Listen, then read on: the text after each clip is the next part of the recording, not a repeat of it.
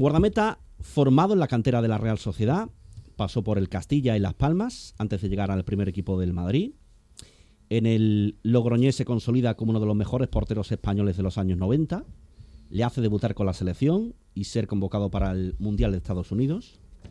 Eso lo lleva al Barça, donde estuvo tres temporadas antes de fichar por el Rayo, donde en 2002 se retira del fútbol profesional. Eso como jugador, como guardameta. Los banquillos ha dirigido al Rayo, al Castilla, categorías inferiores de la selección española, sub-19, sub-20 y sub-21, con notable éxito, al Oporto, un histórico del fútbol portugués, a la selección española absoluta, al Real Madrid y ahora al Sevilla. Seriedad y disciplina son dos de las palabras básicas en su trabajo, pero detrás del entrenador hay mucho más. Tiene un lugar, un hogar eterno, vaya donde vaya, que siempre le da fuerzas. Es su Asteasu natal, donde tiene su refugio. Y su tesoro, el choco donde se reúne con los suyos y siempre brinda recordando algo importante para él. La familia siempre es lo más importante. De pequeño dicen que con un carácter revoltoso vivió una infancia rodeado de deporte. Su padre, un campeón de levantamiento de piedra, quería que sus dos hijos fueran pelotaris, pero no fue así. Uno, Joseán, el hermano mayor, fue campeón de remonte, estuvo 20 años de profesional. En el mundo de la pelota era conocido como el hijo de Aguerre. Cuando debuta, Julen tiene 12 años y su hermano era su ídolo, pero el hermano pequeño opta por otro camino. Y hoy queremos conocer más ese camino, hablar de fútbol, por supuesto, de la actualidad del Sevilla, faltaría más, pero también del lado personal, hasta donde el invitado nos permita. Así que hoy en Sevilla Fútbol Club Radio, en Solo el Sevilla, tenemos la suerte de recibirle para hablar de fútbol, conocerle un poquito más a la persona que hay detrás del técnico. Hoy nos visita Julen Lopetegui.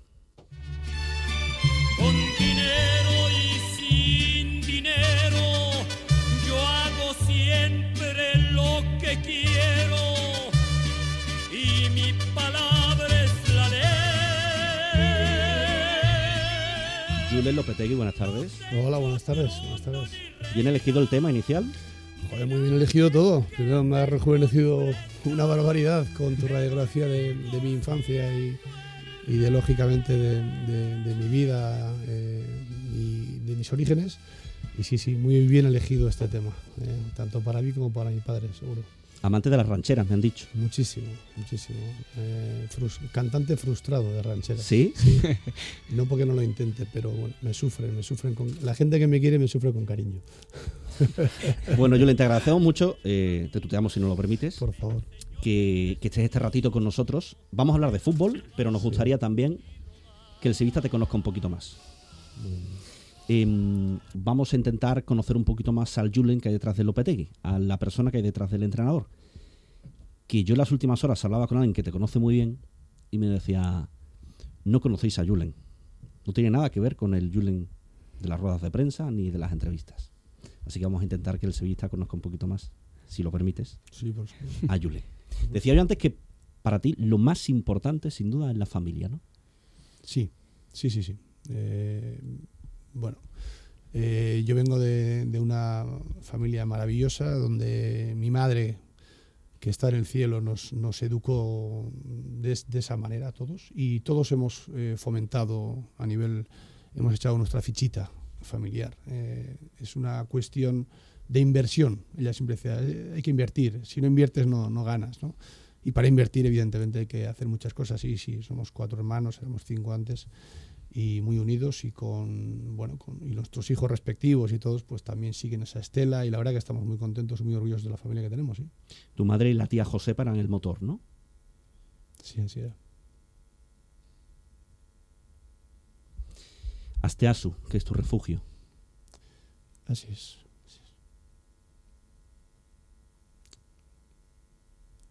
Así es. ¿Qué encuentras allí? Bueno, ahí, ahí me. Perdón. Se me has tocado la tecla. Eh, allí uno encuentra, eh, se encuentra a sí mismo muchas veces. eh. muchas veces en el mundo del fútbol, eh, el protagonista, el protagon, eh, el personaje, eh, a veces te roba el protagonismo a la persona y uno necesita ciertos recodos y ciertos sitios para reencontrarse con la persona y, y coger un poquito de aire y, y oxígeno. Y eso es lo que, lo que encuentra uno en, en- en mi casa en concreto y, en- y cuando uno, eh, lógicamente, viene de esos mundos eh, de, de- de disputa, de, de- de- bueno, lógicamente donde hay mucha mucha exposición, bueno, pues uno necesita esos puntos de refugio y, y la familia y mi pueblo es, es uno de ellos, claro que sí. ¿no? Déjame que rescate un audio de alguien que importante. que aún con mis hijos me han ganado muchas cosas. Son superiores a mí. Porque yo sabía que no era así. Eso, cada persona es como persona y punto. Yo no era futbolista, no le miraba yo mucho. Él sí. Él ha tenido, ha tenido desde niño. Y además hablando de mis hijos me emociono. Estoy encantado con ellos. Mejor imposible. Orgulloso de sus hijos.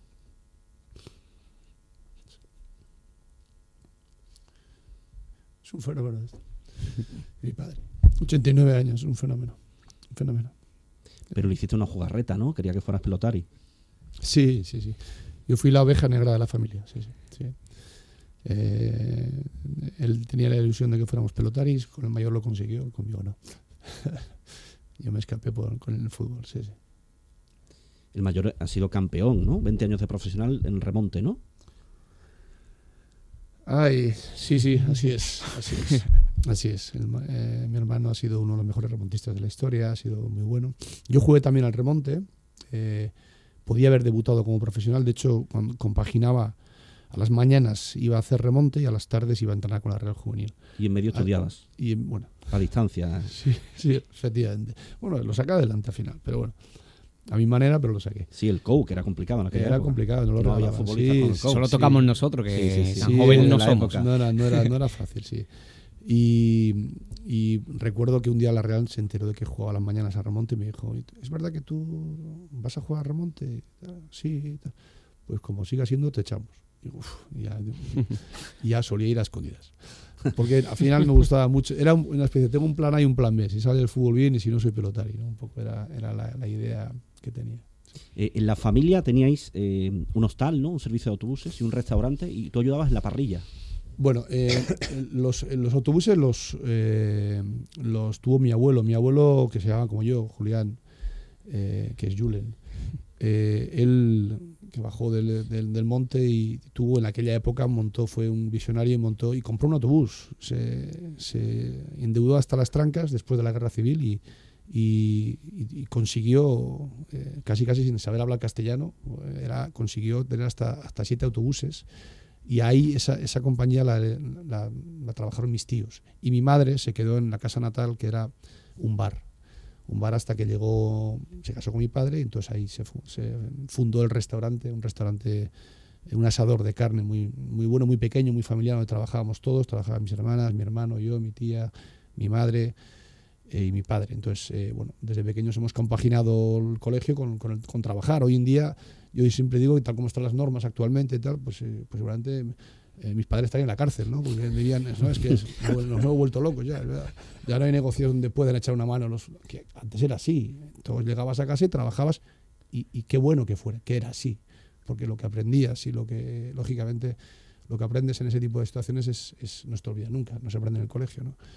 Y sí, sí, tuvimos un restaurante y luego ya, una vez que mis hermanas ya se hicieron mayores y terminaron sus carreras y etcétera, ya mis padres ya eran mayores, lo cerramos y es la misma, la misma casa natal, tenemos el choco que tú comentabas antes, familiar. sí. O sea que Julen maneja muy bien la parrilla, ¿no? Pues sí, sí, sí, la verdad que sí. Sí, sí, es- lo que realmente se me da bien es la parrilla. El fútbol es aleatorio. Bueno, eh, tu padre quería que fueses pelotari, eh, te dedicas al fútbol. ¿El primer partido que va a verte es en el año 85, una final Real Sociedad Real Madrid de juveniles? Pero no fue a verla. Ah, no fue a verla, así que que... la vio por la tele. No, no, no. no. Eso, pero también era una bendición.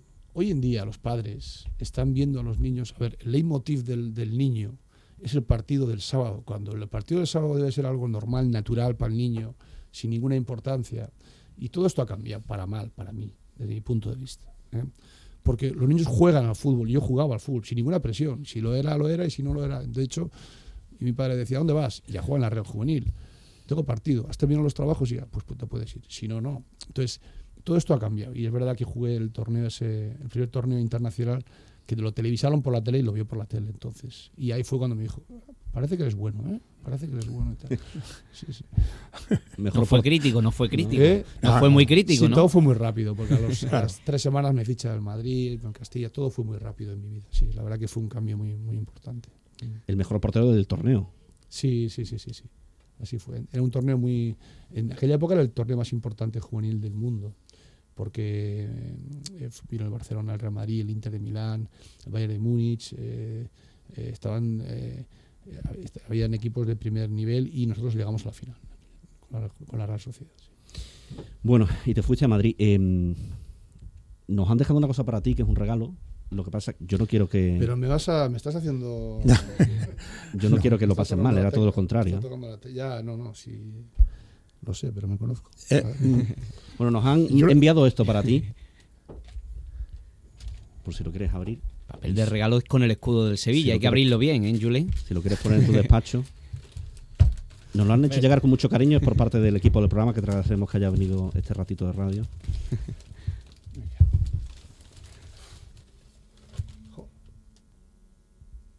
¿Quién es? Es mi padre, mi hermano y mi amigo. Las tres cosas a la vez. José Manuel Molina,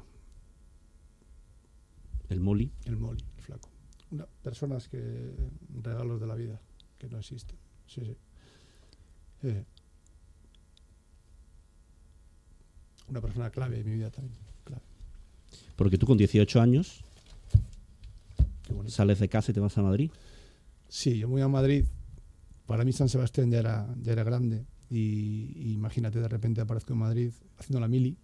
Entonces hacíamos la mili como voluntarios para poder entrenar. Y, bueno, y yo tuve un episodio además ahí muy malo porque llegué y habían cambiado los capitanes de capitanes generales de la primera región militar, habían cambiado de palco a una historia y como consecuencia lo que estábamos haciendo en la mili, en vez de estar en un sitio estábamos en otro. Pasé dos meses sin salir del cuartel, un poco puteadillo y lo pasé muy mal. Y ahí apareció el flaco, y el flaco pues, fue- es mi familia madrileña. Ellos, ellos, eh, ellos me acogieron eh, y me dieron todo, todo el cariño y, y bueno, y luego él era un, él era un personaje, era un personaje, era una de las personas más alegres y más divertidas y más buenas que yo he conocido en, en el mundo.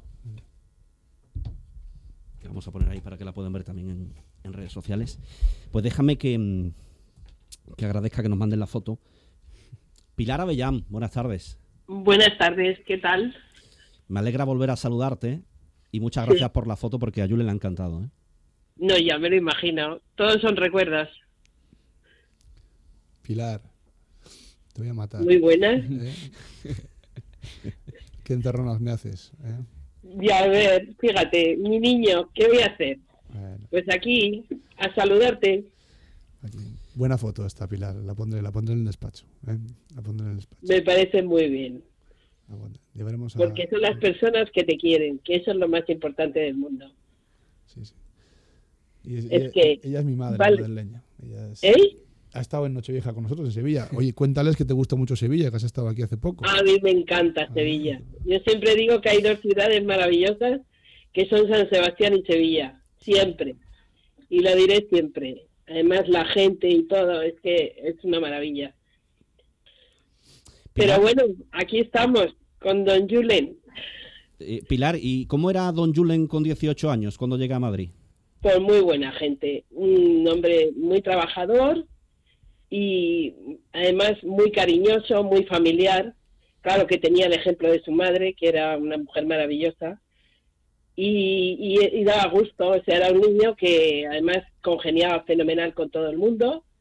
Mi marido le acogió, parecía un hijo, le quería muchísimo y todo era maravilloso. O sea, es que estaba en casa y era felicidad porque era un hombre muy alegre, aunque se le vea así serio, pero es un hombre muy alegre. Lo que pasa que cuando es trabajo ya la cosa varía y ya no hay alegría ni hay nada, hay trabajo y no hay nada más. Pero, pero muy bien, o sea, son anécdotas de la vida que, que te recuerdas para siempre y, y da gusto, da gusto. Además, y luego, familia Pilar, y luego. Pilar, Pilar era, era, tenía que presentar En, esta- en aquella época era, era- estaba en época de, casa- de casar, como solía decir antes. Ah, sí, sí. Y entonces eh, ella era la que la consejera mía. Decía, esta, esta sí, Por esta no. ¿Cómo? Por supuesto, era como un para hijo. la contraria.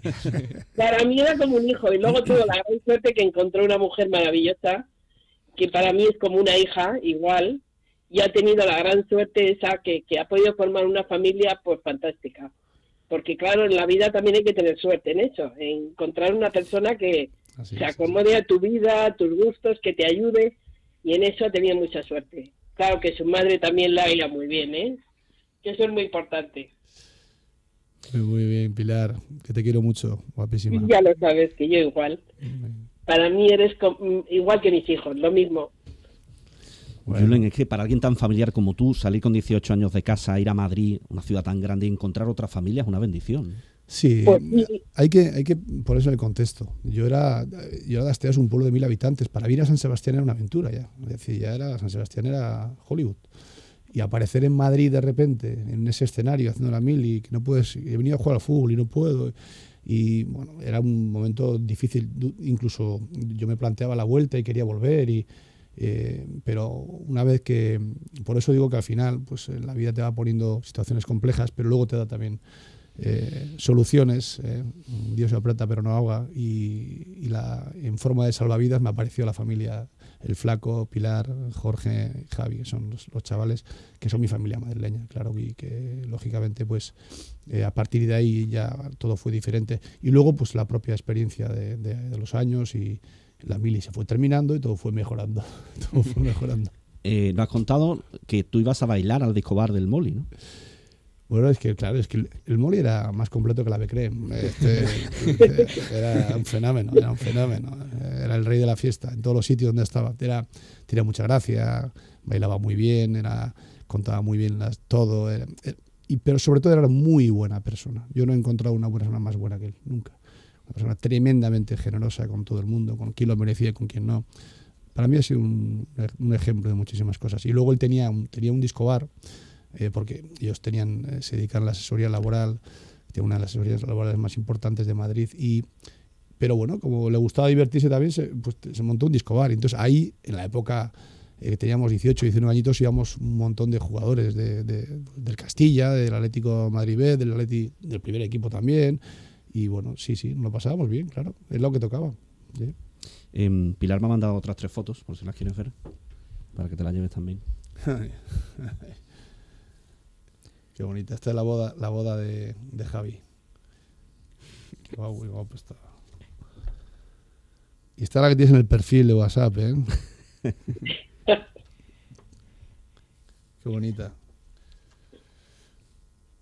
Y esta es con el perro, un perro que tenía yo que se llamaba Puscas. Puscas. Puscas se llamaba el perro, sí. Sí, Le atropelló un camión, sí.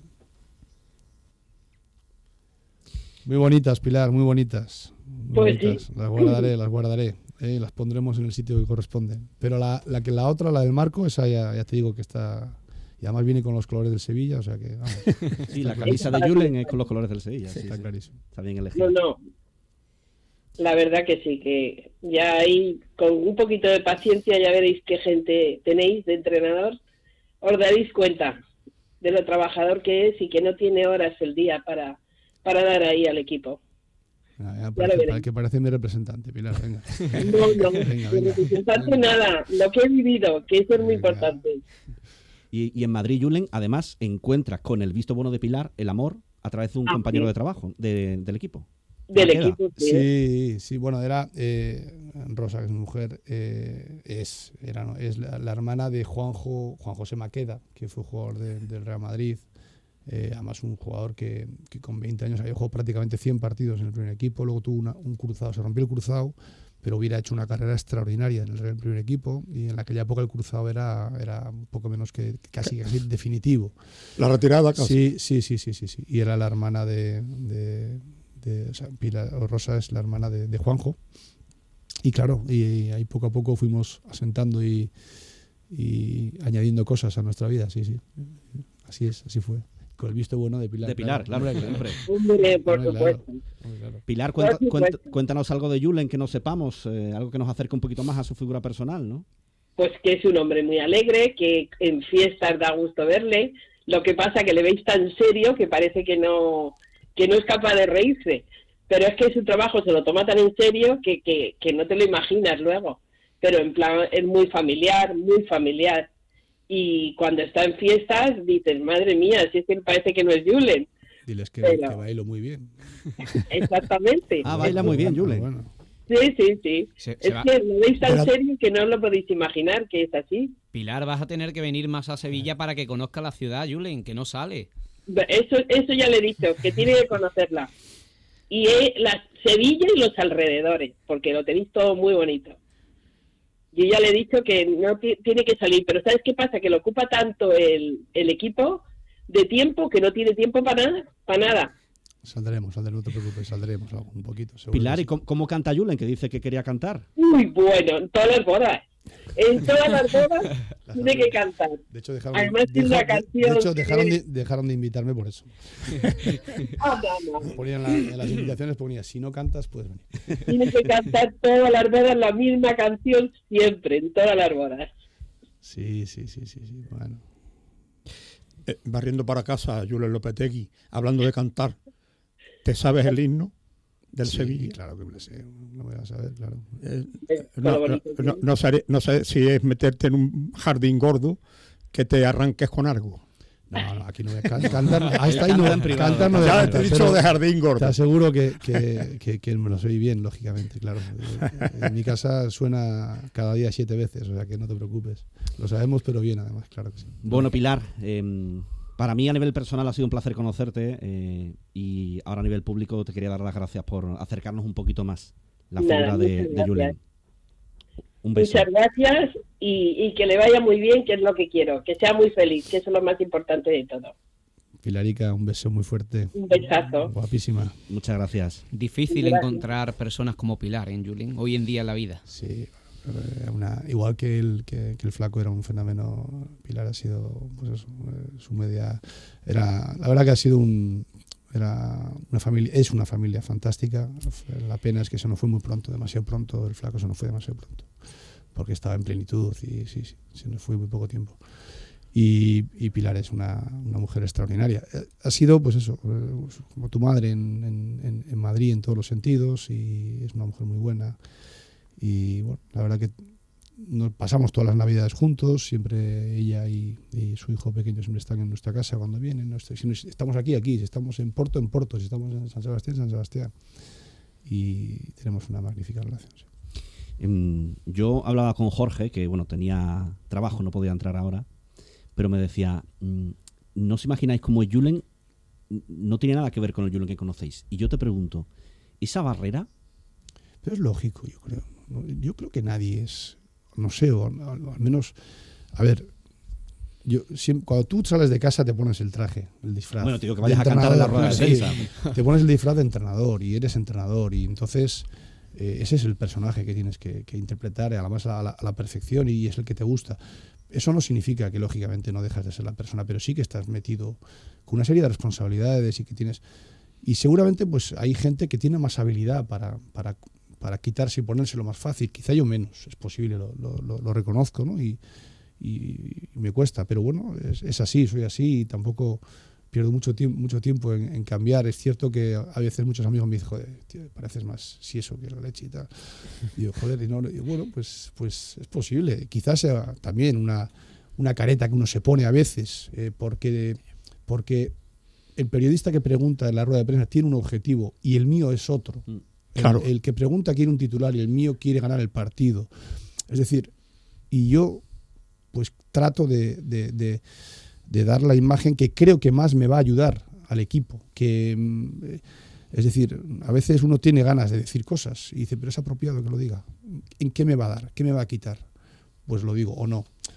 Pero digo que me va a, dar- me va a quitar a nivel de, de- de equipo, de Sevilla, no a mí como persona, no a mí como persona, como personaje. Es decir, y eso yo creo que hay que tenerlo muy. es- tiene las- la línea es muy delgada, desde mi punto de vista. Quizá yo no tenga la habilidad esa que otros pueden tener para poderlo hacer, pero claro que no, no somos los que transmitimos que somos, todos tenemos una vida detrás. Eh, yo, si me lo permites, tengo una sensación y te la digo desde el máximo respeto. Después de los últimos acontecimientos antes de venir a Sevilla, creo, uno, que te han dolido más porque le puedan doler a tu familia incluso.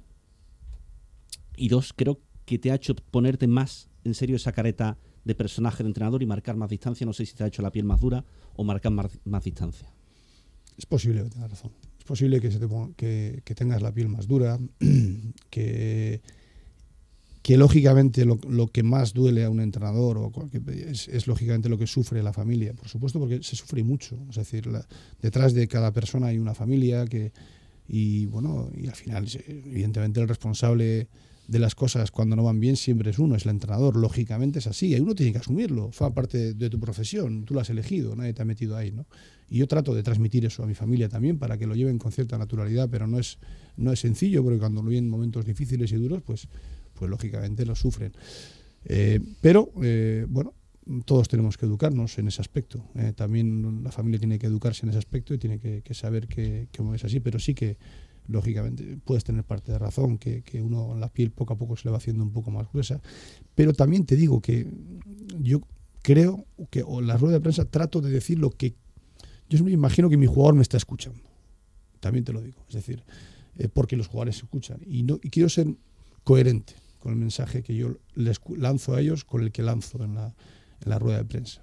Eh, es cierto que también la rueda de prensa la escuchan los aficionados, por eso tienes que buscar ese equilibrio. ¿no? Bueno, habrá que mejorar. Mm, por lo que estamos viendo, Julen, no sé si da el perfil o lo pretende de ser una mano de hierro envuelto en un guante de seda como entrenador.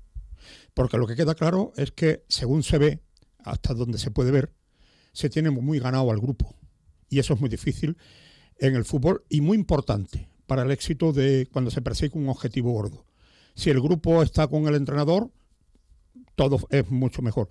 Y esa es la sensación que, que da. Sabiendo que no debe ser fácil, y tú bien lo sabes, no debe ser fácil, sobre todo, y, y más incidiendo, cuando hay tantas nacionalidades y tantos pensamientos distintos, ¿verdad? Por eso digo, da la sensación de que detrás de una... Estamos descubriendo hoy, por lo menos yo, a un Julen Lopetegui absolutamente desconocido. Es decir, Julen Lopetegui sin careta. Sin la careta que, que te da el guion que tienes que desarrollar para, para que seas un entrenador, es precisamente por lo difícil que es. Eh, ¿Te cuadra ese perfil de, de mano de hierro envuelto en guante de seda? A ver, si mano de hierro es eh, firmeza en las convicciones, por ejemplo, pues sí. eh, eh, máxima exigencia también.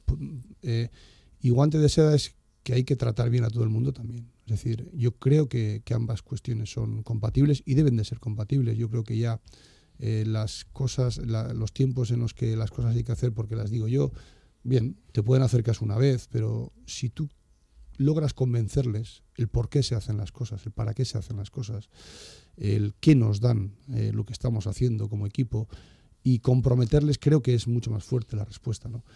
Y creo que, insisto, que, que la máxima exigencia no está reñida con, con tratar bien a las personas, con respeto, siendo muy, muy sincero. Eso sí que trato de serlo. A veces no es fácil. No es fácil porque eh, tienes que elegir tienes que elegir cada partido 11 jugadores, tienes que elegir cada partido 18 convocados.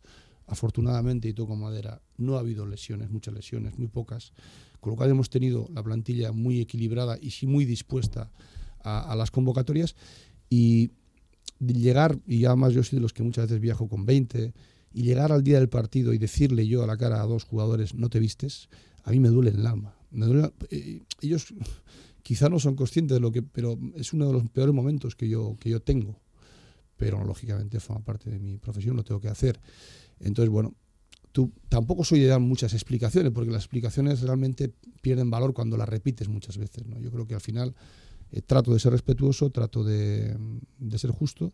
De- desde mi perspectiva, por supuesto, el jugador siempre tiene otra perspectiva y a partir de ahí de que todos estemos comprometidos con una idea ¿no? y una sobre todo una manera de funcionar de trabajar y de y de, comportarnos no creo que es que es importante Eh, déjame que rescate otro sonido de, bueno, creo que para todos uno de los mejores deportistas de la historia de España, hablando de Julio Lopetegui. Bueno, yo creo que es una persona entusiasta, ¿no? Es un fanático del, del fútbol, le encanta hablar de fútbol y yo diría que es un, es un apasionado y un amante del, del deporte, ¿no? Y, y, a nivel personal, pues una persona que si, si, estás con él, pues te diviertes, ¿no? no sé, ir a cenar con él, pues siempre es un seguro de, de, que, de que, lo vas a pasar bien y te vas a, vas a tener una cena entretenida. ¿Dirías Rafa Nadal, eh, la relación breve de tu, de tu época del Barça, ¿no? Sí, Rafa lo conozco desde que tenía 8 o 9 años, porque yo jugué con Miguel Ángel, uh -huh. con su tío. Entonces, a través de Miguel Ángel, eh, Sebastián, que es el padre de Rafa, lo traía de vez en cuando ahí al vestuario, etcétera. Y entonces jugaba muy bien al fútbol. Y podía haber sido futbolista, Rafa, sin ningún, sin ningún género de dudas. No sé hasta dónde habrá llegado, pero bueno, llegar más alto que él tiene es difícil, pero porque ha llegado a lo más alto como tenista y como deportista. Pero era, jugaba muy bien al fútbol. Y, y, a través de esa relación, pues luego pues, eh, se mantuvo en el tiempo, en diferentes proyectos también, con su padre, con mi hermano, y mantenemos una magnífica relación. Y por supuesto, lo que yo tengo es una grandísima admiración porque eh, Rafa es eh, digno de ser ejemplar. Eh, aunque a él no le gusta decir eso, es, es un ejemplo absoluto como deportista. Y cómo reacciona en la adversidad y en la victoria. Y creo que, pero eso vale para cualquier deporte. ¿eh? Y, y, en la autoexigencia que él tiene, en la humildad que él tiene cuando afronta el partido contra el 450, que es cuanto más miedo tiene. Es decir, ¿por qué es así? Porque sabe lo que es el deporte, viene de una esencia deportista y el deporte es así. Entonces, eh, yo creo que Rafa es un auténtico lujo que, que, que sea español y que, lógicamente, tengo la suerte de que es amigo además. Por cerrar un poco el capítulo personal, tengo aquí un par de detalles. Eh, anecdóticos, ¿eh? más que otra cosa. Han dicho que el grupo Mocedades era familia de Julen, ¿puede ser? Ah, sí, pero joder, eso, eso, fue curioso, sí.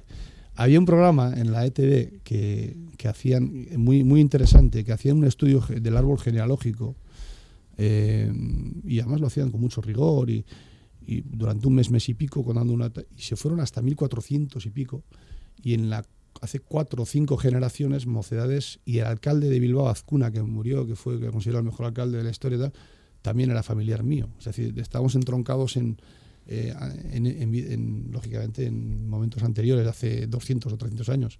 Lo curioso, ahí igual tengo yo eso de, de cantar. Esa ven, esa Aunque canto mal, canto mal. Y luego me han dicho que por tu casa hay un borrador escrito por ti de poemas, ¿eso es verdad?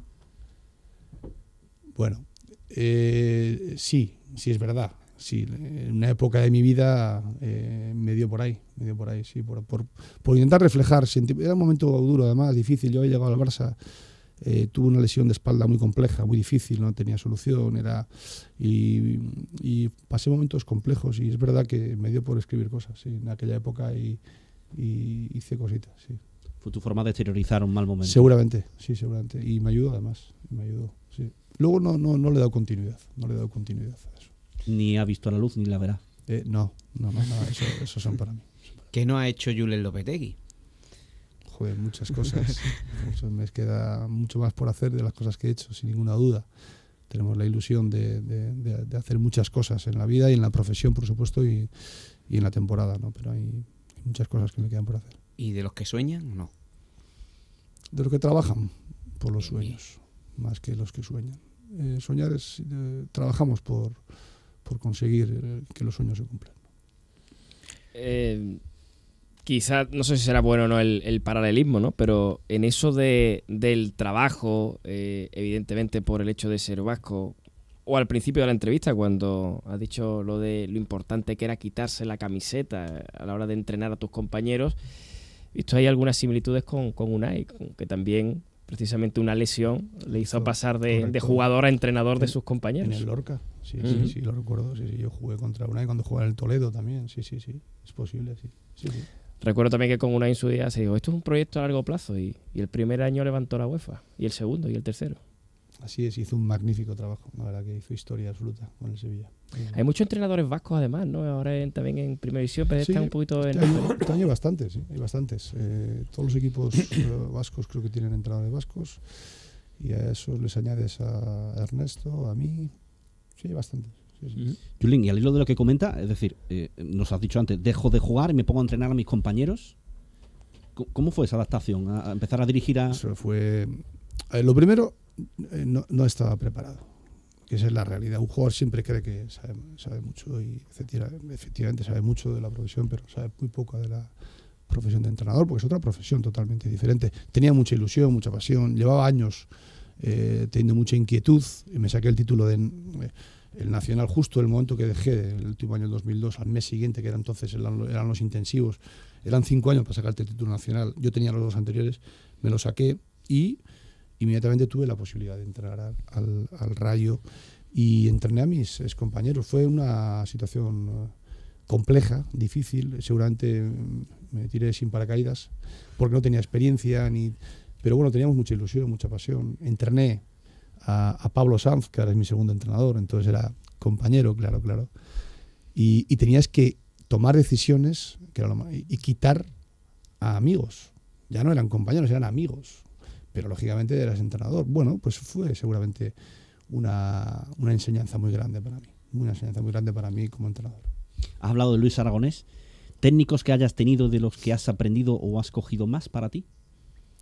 Yo he tenido muy buenos técnicos. Los técnicos en cada, hay que analizarlos en cada época. Es injusto comparar técnicos de diferentes épocas porque, eh, como es injusto comparar pilotos, eh, porque tenían un coche diferente. Es decir, a los técnicos de entonces tenían los conocimientos de entonces y los de ahora tienen los de ahora, es diferente. Entonces, yo he tenido muy buenos técnicos. Eh, te podría decir, el Vicente, por ejemplo, fue entrenador mío en el Castilla, Vicente del Bosque, tuve a Tosak, tuve a Johan, tuve a Johan, Johan era diferente a todos.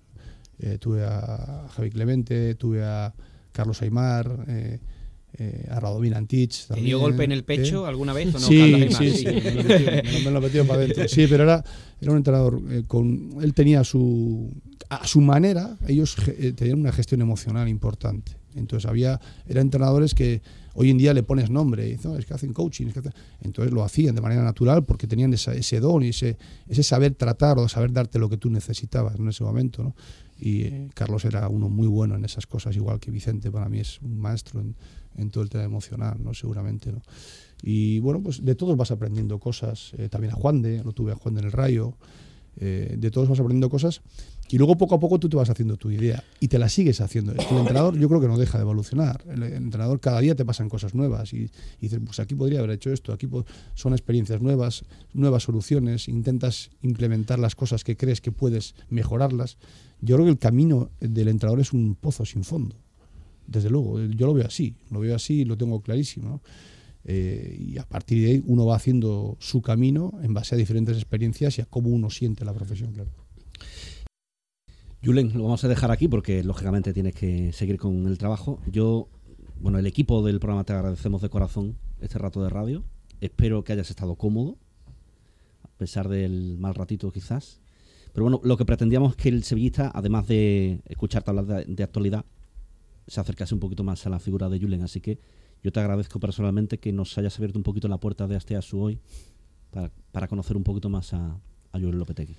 Yo os agradezco la entrevista de corazón. Eh, o sea, eh, aunque me he emocionado, los momentos que, en los que he emocionado, eh, también os lo agradezco porque forman parte de mi vida y porque, y porque estoy muy, muy orgulloso y, y también merece recordarlos porque no. Y pocas veces lo hacemos, estamos siempre en un contexto totalmente diferente a este y me he encontrado, a pesar de, que no quería llorar, pero lo, he hecho, me he encontrado muy a gusto y muy feliz y muy agradecido por, por, todo este cariño que me habéis dado en esta entrevista. Muchas gracias, Julen. A vosotros. Enseguida continuamos en Solo el Sevilla valorando el cara a cara con Julen Lopetegui.